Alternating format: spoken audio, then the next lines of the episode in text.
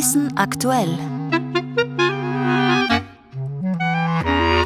Mit Hightech gegen Stinkwanzen. In der Steiermark setzt man auf Sensoren, Roboter und Drohnen und unsere Existenz physikalisch durchleuchtet. Sie hören neue Erkenntnisse zu Antimaterie. Am Mikrofon Elke Ziegler. Wer kennt sie nicht, die aus Asien zugewanderten braugrau marmorierten Stinkwanzen? Sie bevölkern nicht nur Balkone und drängen im Herbst in die Wohnungen, im Obstbau sorgen sie etwa bei Äpfeln und Birnen für große Ernteausfälle.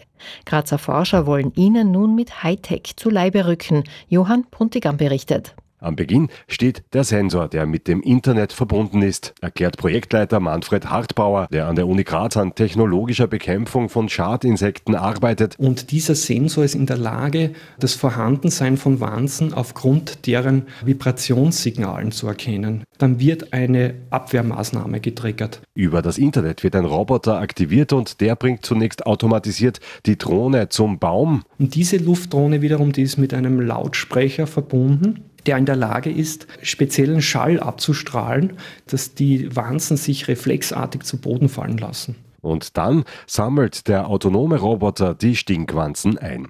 Für die Obstbauern erhofft er große Vorteile. Der Vorteil ist, dass man hier ganz ohne chemische Pestizide auskommt und auch damit verbundene Kontrollmaßnahmen eingeleitet werden. Erste Versuche sind für den Sommer geplant. Die Technologie kommt dabei von der TU Graz und steirischen Firmen.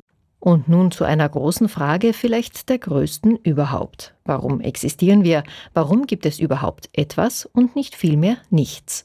Diese existenzielle Frage beschäftigt auch die Physik. Da lautet sie, warum gibt es im Universum zwar Materie, aber so gut wie keine Antimaterie?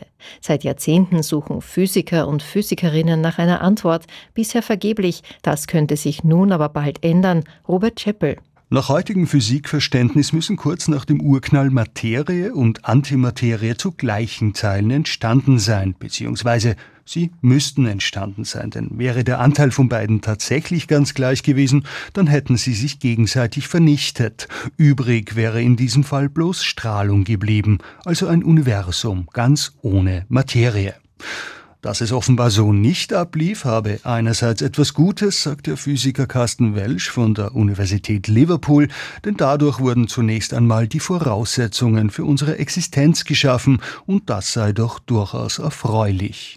Weniger erfreulich sei hingegen, dass die Physik diesen Umstand bisher nicht befriedigend erklären könne. Das heißt, es gibt irgendeinen Grund, warum es eine Asymmetrie im Universum gibt und warum am Ende die Materie überlebt hat und warum es keine freie Antimaterie gibt, zumindest nicht in unserem Teil des Universums. Das ist die Grundfrage, die Welsch untersucht, und zwar im Rahmen des sogenannten IGIS-Experiments am Kernforschungszentrum CERN. Um der Antimaterie auf den Zahn zu fühlen, muss man sie freilich zunächst zunächst einmal herstellen. Das tun Welsch und Kolleginnen, indem sie einen Protonenstrahl mit extrem hoher Geschwindigkeit auf einen Block Metall schießen. Dort entstehen dann zu gleichen Teilen Materie und Antimaterie. Hier, so erzählt Welsch, sei seinem Team jüngst ein Durchbruch gelungen, und zwar mit einem Pseudoatom bestehend aus einem Elektron und seinem Antiteilchen, in der Fachwelt auch bekannt als Positronium. Hier haben wir die Antiteilchen zunächst in einer Falle eingefangen, das heißt, heißt, es hat sich eine Wolke von Positronium gebildet. Und was wir gemacht haben, ist, wir haben diese Wolke von Positronium überlagert mit Laserlicht. Und dieses Laserlicht hat einen Kühleffekt produziert. Das heißt, wir konnten zeigen, dass wir die Temperatur dieser Positroniumwolke erfolgreich abgesenkt haben. Ein entscheidender Schritt, denn nur mit entsprechend kühler Antimaterie können die Forscher und Forscherinnen ihre Präzisionsmessungen machen. Die werden in nächster Zeit auf die Schwerkraft abzielen. Es wäre nämlich möglich, dass die Antimaterie ein klein wenig anders auf die Gravitation reagiert, als es die normale Materie tut sollte das der Fall sein, wäre das zweifelsohne eine wissenschaftliche Sensation, weil man auf diese Weise erklären könnte, wie die Antimaterie aus dem Universum verschwunden ist und nicht zuletzt auch, warum wir überhaupt existieren.